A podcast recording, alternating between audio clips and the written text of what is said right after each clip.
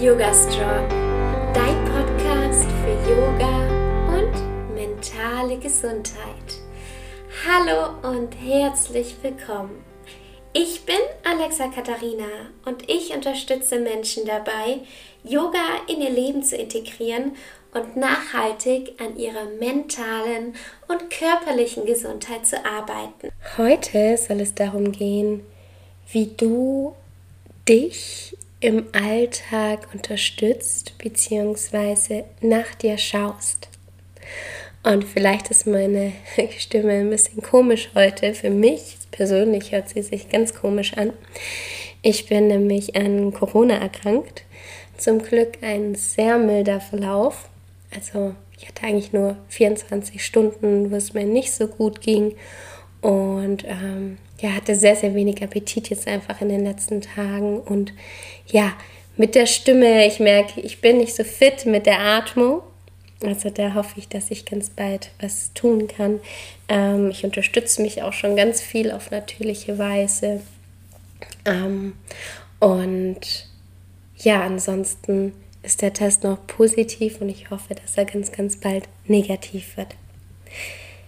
Ja, ich war viel unterwegs in letzter Zeit und habe in den letzten Monaten ganz tolle neue Beraterinnen kennengelernt, mit denen ich zusammenarbeite, beziehungsweise ja, ein bisschen mich intensiver mit bestimmten Personen beschäftigt und habe extrem viel gelernt.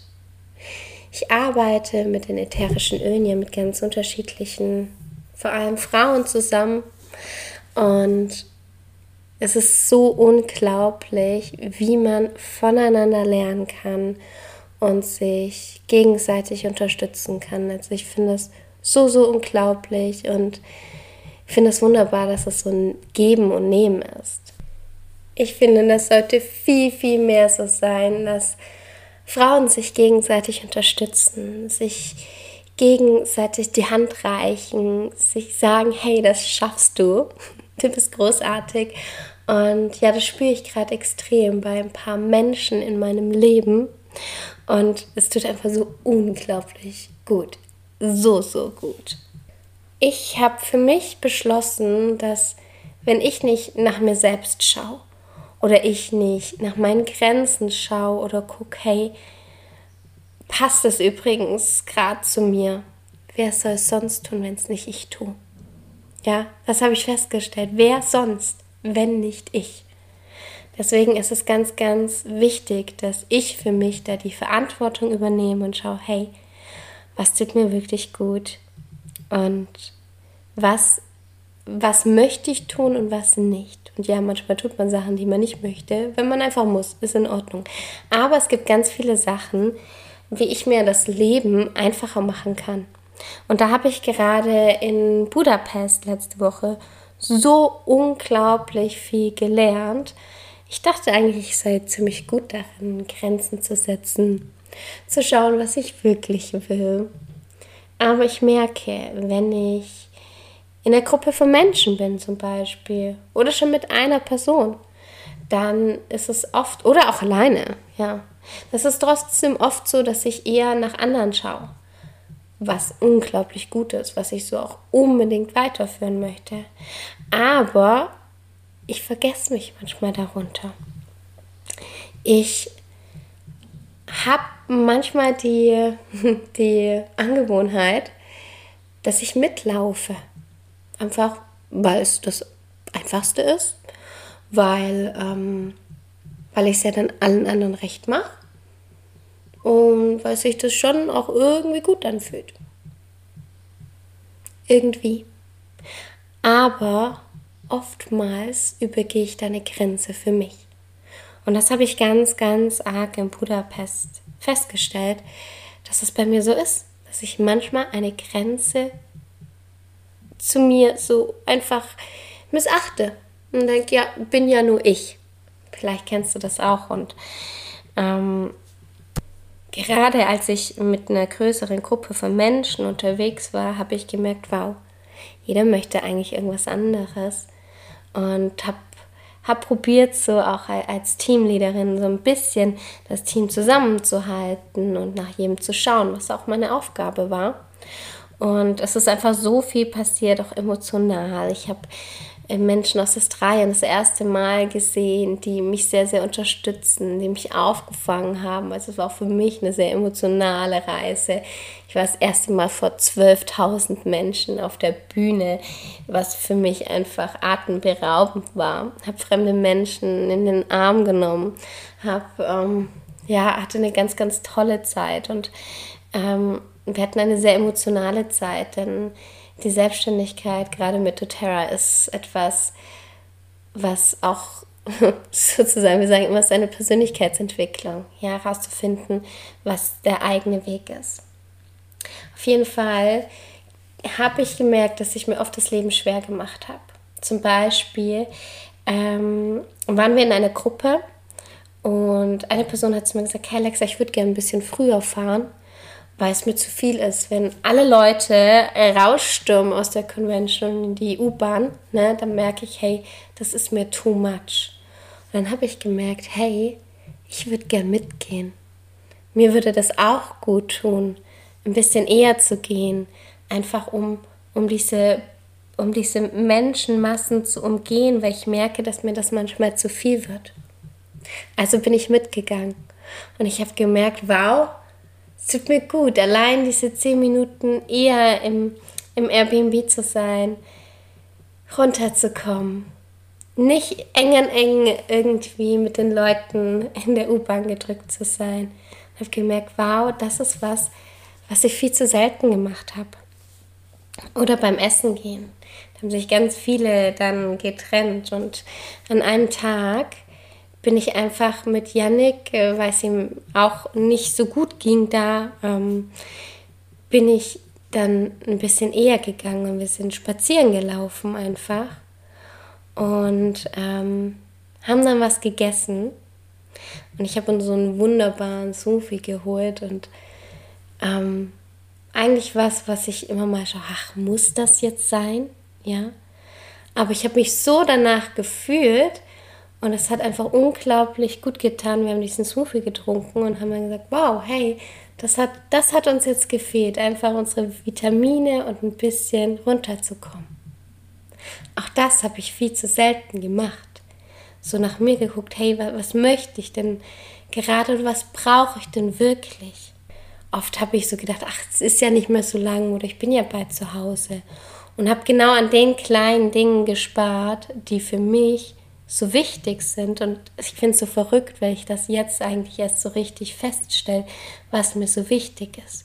Und auch hier bin ich wieder ein bisschen rausgegangen.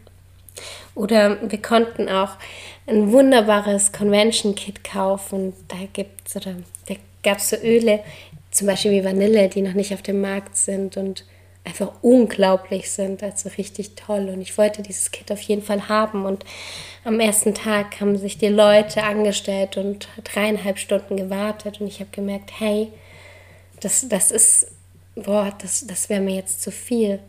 Das würde mich jetzt total belasten. Und ähm, bin dann so ein bisschen auch ins Vertrauen gegangen, habe gesagt, hey, am nächsten Tag wird es das bestimmt auch noch geben.